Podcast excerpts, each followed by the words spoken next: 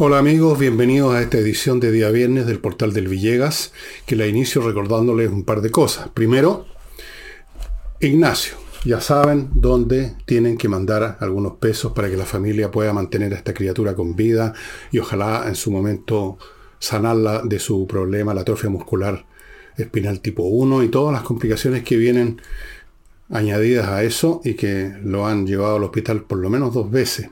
Primera cosa. Segundo, les recuerdo que en el portal elvillegas.cl slash tienda van a encontrar mis libros Tsunami, La Torre de Papel, Julio César y E, Insurrección y también Envejezca como Muérase, en, agrupados en varios combos de dos, de tres distintos títulos. Los precios son muy accesibles, súper super módicos, diría yo. Fueron los precios de promoción de verano y los hemos mantenido, pero también pueden comprar de a uno. Recuerden que el pago es totalmente seguro y que el despacho es súper rápido en Santiago un día, en provincia 2. Lo normal es eso. Y tercero, hoy día, hoy día, así que ustedes están viendo esto temprano, hoy día viernes hay flamenco en la Casa del Jamón y también mañana sábado. Viernes y sábado, dos conjuntos distintos con una o dos personas que se mantienen en el grupo, pero los demás son distintos. O sea que ustedes, si se repiten el plato, no se van a repetir el plato porque van a ver cosas diferentes dentro de el marco del flamenco, por supuesto, que es un arte tan hermoso. La Casa del Jamón Tantenderini 171 súper fácil llegar. Al frente en Agustina hay un estacionamiento subterráneo, al frente de Tenderini. Ahí dejan el auto con toda seguridad y tranquilidad y también lo toman después para regresar a sus casas. Vayan reservando mesas, amigos, porque los fines de semana, los viernes y sábados especialmente, hay más gente que sale, que anda buscando un panorama. Así que si usted no reserva ahora, capaz que se quede sin mesa. Y bueno, ahí puede ir igual y instalarse en la barra que está un poquito detrás de las mesas y va a ver el espectáculo igual, pero es mejor estar en una mesa. Y entro en materia. Eh, como ustedes saben, hay una entidad misteriosa para mí, porque no sé qué es lo que hace efectivamente, que se llama Ministerio de la Cultura. En general, los organismos de cultura en Chile y en todas partes son más bien fondos para ayudar a los artistas del régimen, para ayudar a que hagan las, sus películas o publiquen sus libros de poesía y cosas por el estilo. Yo no sé qué otros, otros, otros objetivos tiene este ministerio que dirige ahora el flamante ministro Don, Don Jaime de Aguirre, que al que yo conocí muchos años, le tengo afecto, espero que él me lo tenga a mí, no sé, en una de esas ya nada. Pero a él lo pusieron ahí.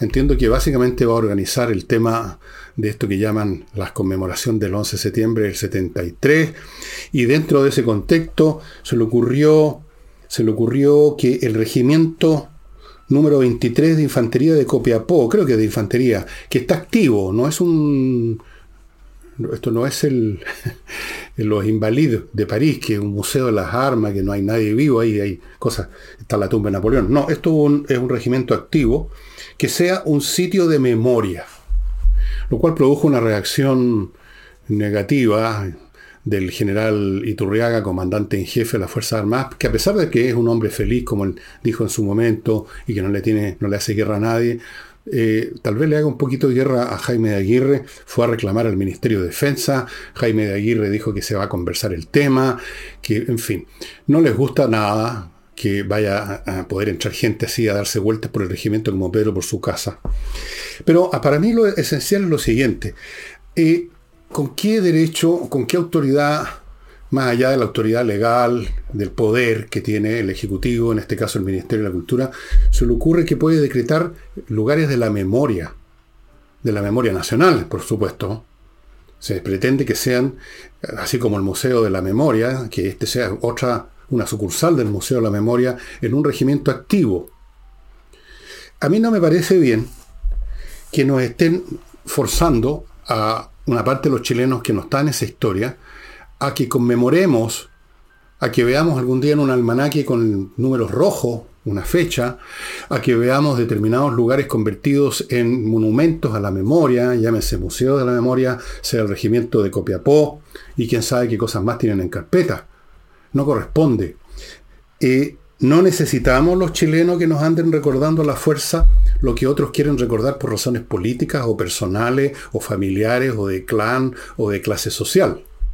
Una conmemoración nacional tiene que ser por definición nacional, tiene que haber un acuerdo, un, consenso tácito expreso de toda la nación, como por ejemplo cuando se conmemora las glorias navales, por ejemplo, o el 19 de septiembre.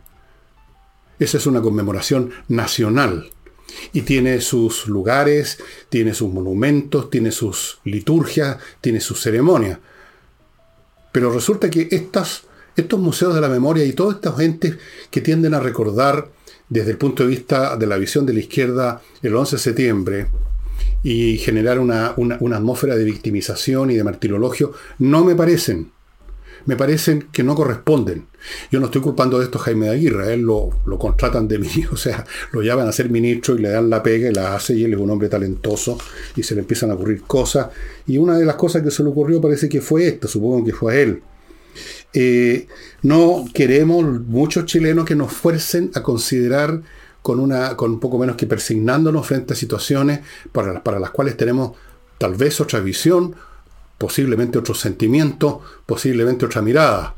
No nos tienen por qué forzar su visión, su narrativa de la historia con monumentos. Escriban todos los libros que quieran donde aparecen los malos, los buenos. Eh, ustedes ya saben cuál es el discurso de la izquierda. Pero que además empiece esto a convertirse en un tema de monumentos, de museo, de ministerio. El día de mañana va a haber un ministerio el 11 de septiembre. No me parece. Eh, voy a ver qué pasó con la luz, amigos. Espérense un poquito. Retorno a la grabación, un corte de luz. Y aprovecho la ocasión para recordarles algunos productos y servicios que son de mucha utilidad. Parto con Climo, estimados amigos, que está ofreciendo ya hoy viernes todo lo que puede usted encontrar en los Cyber Day. Ya está en el Cyber Day, el Cyber Clima eh, Climo con descuentos espectaculares, tanto en los equipos, en el mantenimiento, todo garantizado. Esta es una empresa que lleva años ya en el mercado, esto no es una empresa que partió ayer. Entre Santiago y Puerto Montt están atendiendo esas regiones con la instalación de sus equipos. Y como le digo, amigos, este es su oportunidad de obtener súper descuento. Ya empezó el ciberclima, voy a darle ese nombre, de miclimo.com. Continúo con... ¿Con qué continúo? Tengo un cierto desorden aquí, amigos, porque se generan situaciones cuando, cuando hay cortes de luz que complican todo. Bueno, Mr. Wood, una mueblería espectacular que usted puede visitar en el sitio que usted ve acá.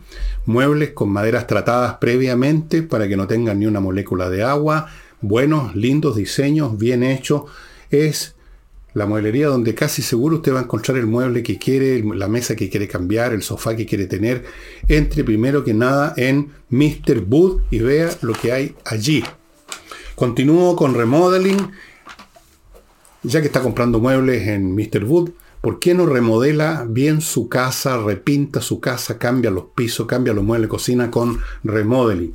No es necesario que haga todas esas cosas que yo le he mencionado, son del tipo de ejercicios de remodelación que ellos pueden hacer. Usted puede tomar algunos de ellos solamente o todo.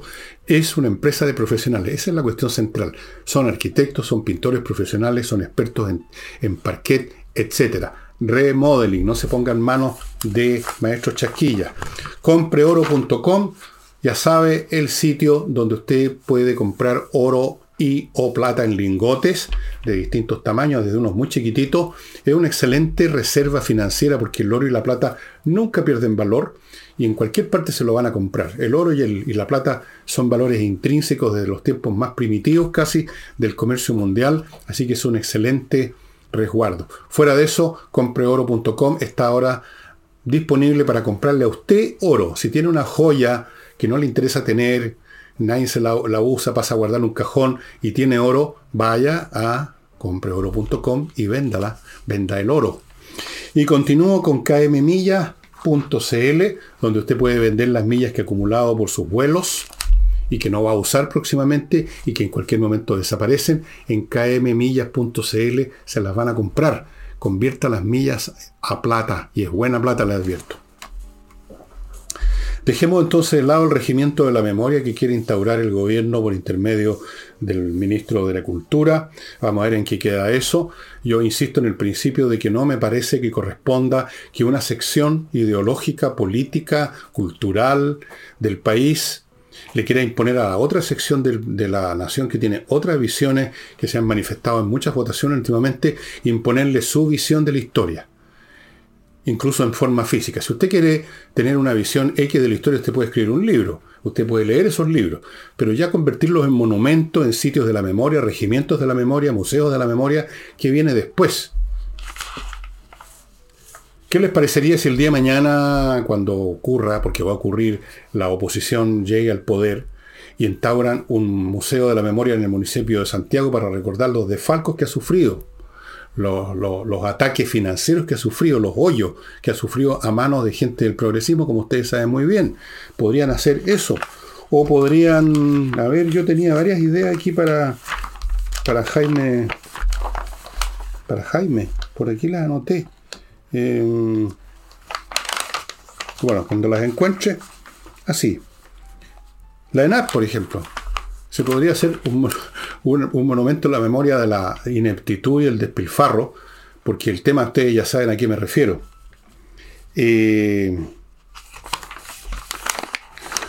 en algún momento, no hace mucho, y probablemente con objetivos políticos populistas de ganar votos, eh, la ENAP creó un plan que se llamaba Gas para Chile, gas a precio justo, pero decir, gas a precio justo. Ustedes pueden ver por ahí una foto del presidente de la República, no sé si en esa foto era ya presidente, probablemente sí, feliz, feliz con mostrando un balón a precio justo.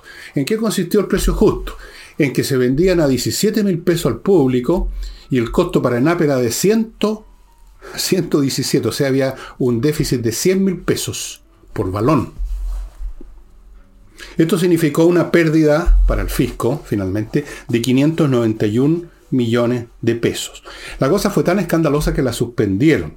Y están dando ahora, están dando al gobierno toda clase de explicaciones muy falaces. Por ejemplo, el ministro de Hacienda, el señor Marcel, que hace rato dejó de ser economista y se convirtió en, eh, en no sé cómo llamarlo, ¿no? Publicista, eh, spin doctor, eh, pendolista, redactor creativo del gobierno, no sé, dijo que, si me esperan un momento, eh, les decía que el señor Marcel dijo que era un plan piloto, un plan piloto para evaluar si, si la cosa podía funcionar o no. Esto es la explicación más falaz que he escuchado en mi vida. Estimados amigos, pensemos un instante un plan piloto para explorar cómo funcionan las cosas supone que no se sabe, que no se tienen antecedentes suficientes. Pero no me van a decir ustedes que no sabían en ENAP que el balón, ponerlo en el mercado al público, les costaba 117 mil pesos y que iban a cobrar 17. ¿No lo sabían de antemano? Entonces, ¿en qué consiste eso de que era un plan piloto para evaluar y bueno, como no funcionó, entonces ahora eh, se cambió el modelo de negocio? O sea, llaman a esa operación, obviamente de publicidad política a costa del fisco nacional, un modelo de negocio que ahora lo cambiaron. O sea, lo interrumpieron ese modelo de negocio, lo abortaron el modelo de negocio porque era un escándalo, incluso para esta gente. Y ver al señor Mercel hablando del plan piloto, pero cree que somos huevones. Un plan piloto supone que no se sabe bien y por eso que es un piloto, para ver si funciona. Como en la televisión, cuando se le ocurre un programa y entonces lanzan un plan, un, primer programa a ver si funciona en las series de Netflix, a ver si funciona. Si no funciona, hasta ahí más llegamos. Pero aquí se sabía todo. ¿Cuánto costaba poner en manos de la gente ese balón y cuánto le iban a cobrar a la gente, la diferencia hasta ellos pueden hacer la resta. 117 mil menos 17 mil, tiren la rayita, son 100 mil de pérdida. Pérdida del erario nacional, 591 millones de pesos. Fue una compra, fue una, una acción de, para afinar y corregir. Hay que afinar y corregir. Otro lenguaje falso, mentiroso, porque no hay nada que afinar y corregir en un desastre de esta naturaleza, donde es tan evidente lo ineficiente económicamente que es algo. Afinar y corregir. Aquí tampoco lo corrigieron, lo abortaron. Es una grosera victificación del señor Marcel hablar de que este era un plan piloto. Este era un plan político, no piloto. ¿sí? Quizás se parecen las palabras, pero son distintas. Era un plan político. Lo pusieron, pongan, vean los meses cuando estuvo vigente a costa del erario nacional, o sea, a costa suya, de las contribuciones que usted pague, que lo tienen ahorcado, de los impuestos que paga, del IVA, de todo. Y de los más impuestos que van a venir, porque cuántos otros planes pilotos, cuántos más pilotos de esta onda, de este, de este talante van a venir quién sabe, ¿no? Una mictificación. Bueno, mientras tanto, Renovación Nacional entiendo que lo anoté por aquí, llegó a la Contraloría este tema, el tema del gas a precio justo, considerándolo un despilfarro inaceptable, etcétera, cosa que es evidente. Eh, pero eso es perder el tiempo creo que ya he dicho aquí muchas veces que gradualmente y cada día con más fuerza, este gobierno ha ido convirtiendo el aparato del Estado, incluyendo la Contraloría, incluyendo el Tribunal Constitucional, incluyéndolo todo. Algunos están más atrapados, otros menos, otros están empezando, se está intentando, como ocurre con las instituciones armadas, se están convirtiendo los órganos del Estado en órganos de la revolución, en instrumentos de esta banda generacional y de viejos chochos que pretenden instaurar el estado de, de, ¿cómo se llama? de bienestar o algo así. ¿Ah? el buen vivir. el buen vivir. Entonces la, la RN llevó a la Contraloría esto. Otras en otras oportunidades han llevado cartas a la moneda. O sea, hacen puras cosas que son completamente inútiles, inútiles totalmente, eh, si quieren algún día hacer las cosas como hombrecitos, pero no lo son, eh, declaren algo un poco más fuerte que esto de ir a presentar una cartita, a pedirle a la Contraloría que eche una mirada a esto del gas a precio justo, que no puede ser, que es un despilfarro inaceptable. No me digan que descubrieron eso en RN, que gente más inteligente, por Diosito santo.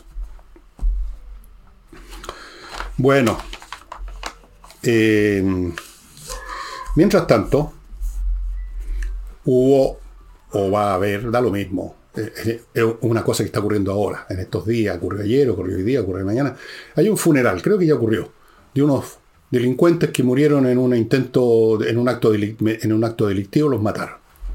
Y entonces se iba a organizar, por supuesto, un funeral grandioso. Los delincuentes hoy en día hacen funerales abiertos con acompañamiento de policía para que todo transcurra en orden. Y cerraron colegios de Ñuñoa. hemos llegado a eso. Es decir, los delincuentes, poco menos que organizan un tedeum por sus muertos, eh, el país poco menos que pone las banderas de media asta, se cierran los colegios y el ministro, el subsecretario Monsalves dijo, en realidad nos gustaría que no ocurriera esto. ¿Qué les parece el subsecretario del Interior? Le gustaría, como yo dijera, a mí me gustaría ser astronauta, a mí no me gustaría, qué sé yo, que me atropellara un tren, a mí me gustaría, ¿qué es esto de que me gustaría o no me gustaría? ¿No es subsecretario del Interior? En un país normal, un funeral de delincuente, donde el cortejo está formado por quién? Por delincuentes, se aprovecha la ocasión para ir a detener a los muchos que están ahí, con prontuarios, con, con detenciones pendientes, con órdenes de arresto, o algunos que se han escapado, lo que sea. Pero no, en vez de eso, se despliega la fuerza policial para, para, que sea ordenado. O sea, hemos llegado a un punto, y yo creo que para allá vamos, en que el gobierno no le interesa, no tiene estómago, no le interesa, porque considera que los delincuentes finalmente son luchadores sociales un poquitito desbocados, un poquito descarrilados, un poquito equivocados pero no están tan lejanos de los verdaderos combatientes, ¿no? que están matando gente en la macrozona sur. O porque son unos cobardes, o probablemente por una mezcla de varias razones. Entonces han llegado a la conclusión que no hay que combatir, porque eso implica probablemente intercambio de balazos, implica usar la fuerza pública, implica en situaciones que ellos no pueden resistir porque tienen los corazones muy frágiles de estos cobardes. Entonces, la idea no es combatir el delito, sino que regularlo. Que es una situación que se está viendo, que se ha visto en otras sociedades, por lo demás, a partir de cierto momento. En México, por ejemplo, las bandas de narcotraficantes, que son grandes, que manejan mucho dinero, son como empresas. Todo el mundo sabe dónde está el, capo, el, el, que maneja la banda, dónde vive, dónde están sus sicarios, en qué territorio se mueve, pero no hay ninguna acción policial. La idea es que, que vendan su veneno a la población mexicana y a la población norteamericana, que vendan su veneno conforme a la ley, sin hacer mucho mucho desorden, sin atacar a los civiles. Hagan su negocio pa' callado. Ganen su plata y enriquezcanse y llenen una piscina con unas minas en pelota, pero háganlo así detrás de los muros de sus mansiones. No hagan esto en público. No jodan al resto del país. Y desde luego vayan pasando, pues. Si nosotros queríamos una comisión. Para allá va Chile. Nos gustaría que no ocurriera.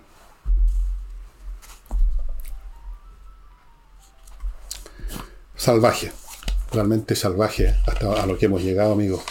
O sea, esta cosa ya, ya, ya no es incompetencia, ya no es simplemente estupidez, ya no es, eh, ya es simplemente la cueca en pelota, una cosa así. O sea, teníamos todos los días ahora, hay baleos.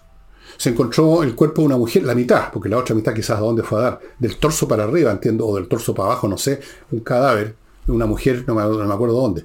En el norte, en un cerro, se encontraron dos cuerpos, a propósito de la investigación que se hace, la PDI, que es la última línea de defensa de este país, de ese, ese tren de Aragua, que son una de estas bandas criminales que entraron a Chile con el auto auspicio de Madame Bachelet y otros. Chile es un país acogedor. Ok, amigos, otra empresa que es importante para ustedes si tiene que manejar contabilidad, porque tiene una pyme, lo que sea, kc-consulting.cl es el lugar que usted tiene que inmediatamente ponerse en contacto.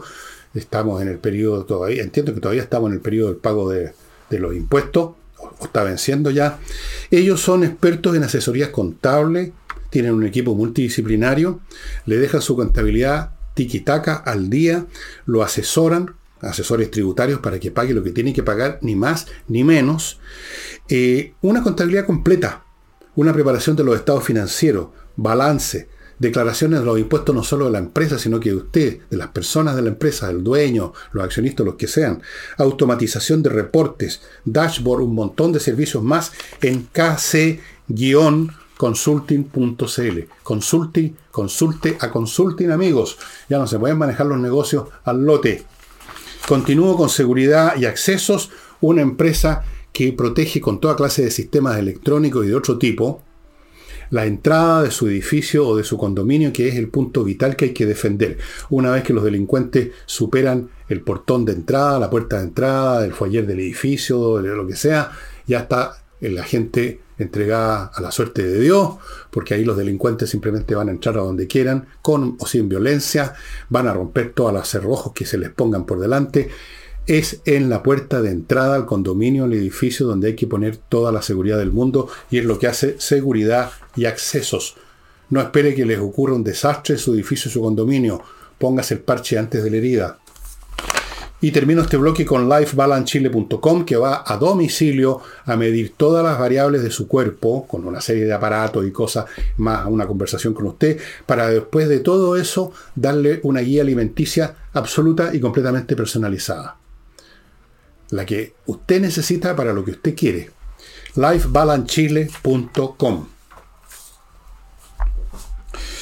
Bueno, mientras tanto, la comisión de expertos que está preparando la plantilla con la cual se las van a tener que ver los consejeros o concejales de la nueva o del proyecto constitucional, no digo la nueva constitución porque la pueden rechazar en, en, su momento, hay mucha gente que quiere rechazar, sea lo que sea que se presente, pero mientras tanto van en el capítulo 3 y están, están votando y están dejando, por lo tanto, establecido para, como plantilla para los concejales, cosas como esta, que los partidos eh, que propongan, que propugnan, que defiendan la violencia o hacen uso de ella son declarados anti, anticonstitucionales, no constitucionales, contraconstitucionales. Me imagino que esto, si estuviera vigente en este momento, dejaría fuera de carrera a varios, por ejemplo, el Partido Comunista, desde luego, que siempre están defendiendo lo que, que ellos llaman la violencia revolucionaria. Eh, respecto a los partidos también, eh, dicen que van a ser posibles y van a tener una fuerza, no sé en qué se va eso a, a explayar, pero los partidos van a poder dar órdenes de partidos cuando van a tener derecho a dar órdenes de partidos para que los miembros de ese partido que están en el Congreso voten tal o cual cosa, cuando la, situación que se está ventilando pone en juego los principios de ese partido, el programa, en virtud del cual supuestamente los electores eligieron a cada uno de los que llegaron al Congreso y que por lo tanto en ese caso se supone deben eh, ser leales a su partido y leales a los electores y votar conforme a la orden de partido que, vuelvo a repetir, estaría representando un sentir de una parte del público que lo manifestó votando por los candidatos de ese partido. Esa es la idea. Ahora, ¿cómo se puede eso, cómo se puede eso hacer funcionar? Es la pregunta que me hago. Eh, no sé, porque uno se puede salir del partido. Hemos visto esos casos ya. Renuncio al partido porque después, como dicen siempre, después de larga reflexión, me, puse, eh, me, entré en una etapa de reflexión. Luego dicen otra frase clásica, que con mucho dolor, porque yo milité en este partido, porque mis sentimientos derraman lágrimas como cocodrilo.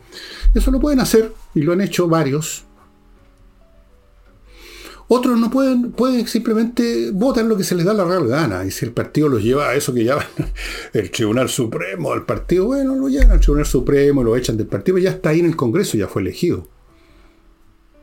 Si quisieran tomarse en serio esto de que eh, cuando hay una orden de partido, los miembros de ese partido que están en el Congreso tienen que votar de acuerdo a esa orden, y si no lo hacen, bueno, si, si son serios, los que proponen este tipo de cosas, debería haber una sanción, por ejemplo, que la persona pierde su cargo en el Congreso digo yo, porque si no, esto vuelve a, convertirse esta constitución, esta plantilla, en el sermón de las montañas, ni más ni menos.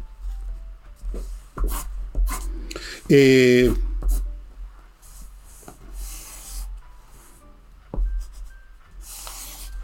vuelvo un poquito al tema del gas, porque realmente es, cosa como, no sé si es para llorar a grito, la verdad, eh, pensar que tenemos a la clase de personas que están aquí.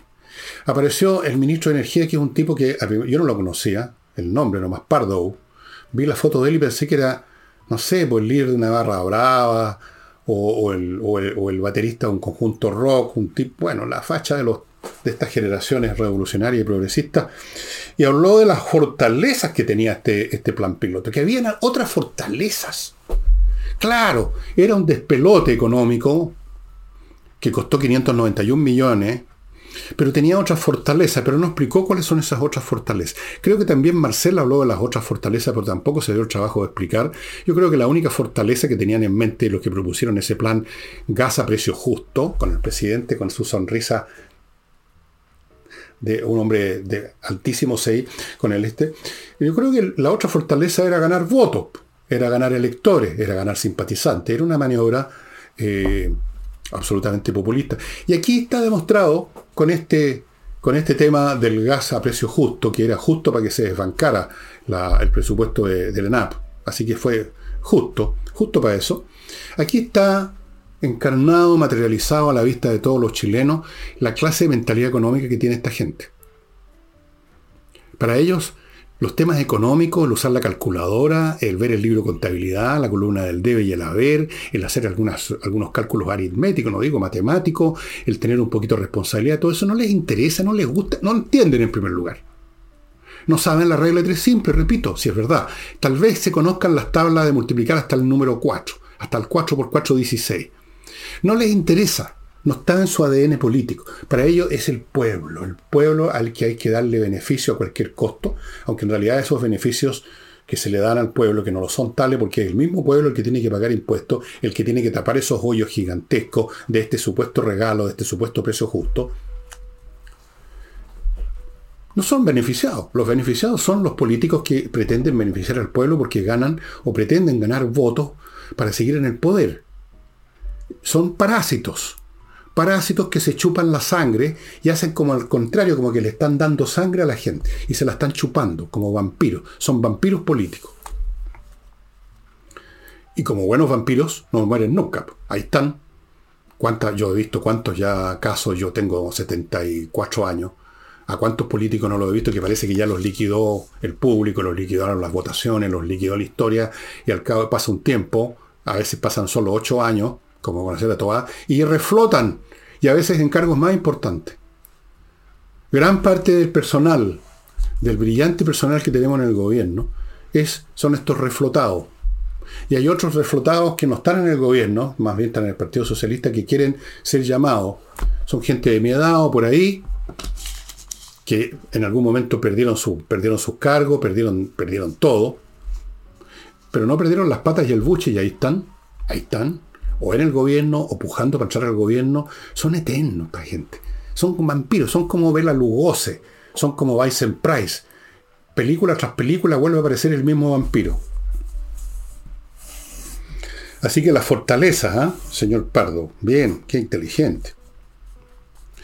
Y esta misma gente este mismo Estado que produce un balón a 117 mil y lo vende a 17 mil con 100 mil pesos de pérdida por balón, es la misma gente que pretende que el Estado se haga cargo de todo. Porque el Estado, el Estado de bienestar. Entonces quieren que el Estado se haga cargo de administrar las pensiones. Imagínense usted la capacidad de administrar pensiones que tiene un Estado formado por este personal tan brillante. Quieren administrar la salud liquidar las ISAPRES, desde luego, están esperando que las ISAPRES liquiden. Quieren administrar la educación completamente, al estilo del señor ministro de Educación, que está más preocupado no de que la gente aprenda a leer, aprenda matemáticas, sino que de las sensibilidades sexuales LGTBTTTTT. Esas son las cosas que les preocupan en educación. Y quieren, por supuesto, meter mano en la defensa nacional para que ya no sea defensa nacional, sino que sea defensa del Partido Comunista, del Partido Socialista, del Frente Amplio, para que sea defensa de la revolución. Estos son, y ahí los tiene usted de cuerpo entero, a estos señores, además después inventando cuentos del tío como Marcel diciendo que esto fue un plan piloto, un plan piloto para evaluar, fíjense cómo fue que dijo este caballero, plan piloto para evaluar no habían podido evaluar antes. Entonces no saben siquiera restar, parece. 117.000 menos 17 son 100.000 en negativo. Tienen que volver al parvulario a aprender matemático en primera preparatoria. Eh, un grupo de republicanos, que ya voy a contarles, pero antes voy a ir a mi último bloque, porque aquí estamos con problemas de luz, en cualquier momento se me corta de nuevo. Entrena inglés, amigos. Entrena inglés. Ahí están los datos. Una academia de inglés con profesores de inglés, clases online y que está ofreciendo un paquete muy interesante. 24 clases que le van a dar una base sólida de inglés, más un ciclo de cuatro clases de conversación o como dicen los ciúticos ahora, conversatorio, no sé quién inventó esa hueva, conversatorio. Bueno, cuatro clases de conversación para que pulan lo que aprendieron en las 24 anteriores. En total, 28 clases por 418 mil pesos, 418 mil 200 para ser más exacto. ¿Qué les parece? La están dando. Continúo con el Learning Group. Aquí lo que les enseñan a ustedes no es inglés, aquí les enseñan a ser emprendedores exitosos quienes dan las clases, emprendedores exitosos. No un teórico de pizarrón, emprendedores exitosos que le van a hacer clases a usted, ya sea presencialmente en un local que tienen en Providencia y tienen una sede, o en cursos transmitidos en vivo por internet. O sea, me imagino que Zoom para todo el país. Son emprendedores exitosos. Recuerde que si usted tiene una idea buena, quiere emprender una nueva actividad, un servicio que a nadie se le ha ocurrido, puede ser una idea excelente. Pero las ideas excelentes, como lo muestra por ejemplo la historia de las invenciones, no funcionan si no cuentan con un conocimiento de acerca de qué hay que hacer en este mundo para que una idea excelente funcione. ¿Cuál es el primer paso? ¿Con qué clase de personas contrato para iniciar? ¿Cuánto? ¿Qué pasos legales debo dar? ¿Cuánto capital debo meter en esta cuestión? ¿Cómo debo controlar el asunto desde el primer día. Todo eso hay que aprenderlo, uno no lo sabe de antemano. Una muy buena idea sin un, un know-how de cómo operacionalizar la idea va a terminar mal. Así es que póngase en contacto con el Learning Group y termino con Ángel Hey, el corredor está vendiendo, un corredor que vende con sus métodos innovativos y con su trabajo de siete días a la semana, todo el santo día. Tiene muy buenos resultados, me consta. Yo conozco a esta empresa, conozco a Ángel y sé que le está funcionando perfectamente bien, no tan bien como en los tiempos en que había una economía de verdad, pero funciona.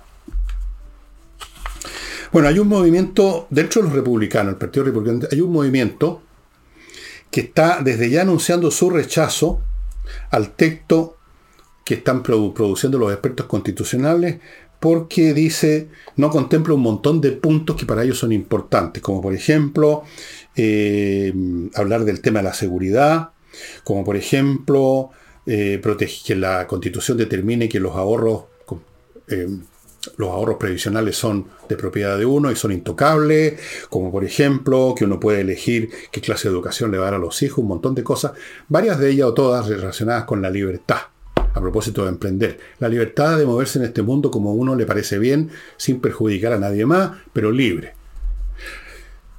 Bueno, yo no sé eh, si esto está bien o mal pensado, porque una constitución no es para especificar cosas tan detalladas, pero sí el tema de la libertad es fundamental.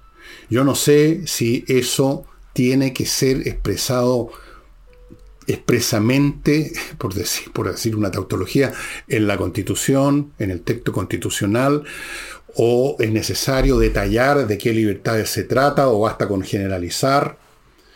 Porque recuerden que una constitución no es un, código de leyes, es un marco dentro del cual se establecen las fronteras, más allá de las cuales la ley no puede, no puede haber ley.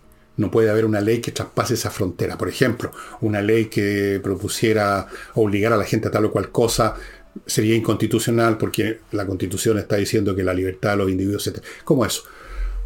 Pero Considerando lo que se vio en el proyecto constitucional anterior, el tipo de cosas que quería la izquierda furibunda, excéntrica y delirante que vimos ahí, tal vez sea necesario, como una especie de segunda línea defensiva, establecer bien concretamente de qué libertades estamos hablando, para que no llegue el caso que si se dejan las cosas un poquito en el aire, un poquito muy vagas, el día de mañana lleguen los intérpretes de la izquierda y den todo vuelta, como seguramente van a intentar hacer, si es que esa constitución, ese proyecto no es rechazado como un número de gente de los dos sectores. Uno lo quieren rechazar porque les parece que va a ser una constitución como la constitución pinochetista.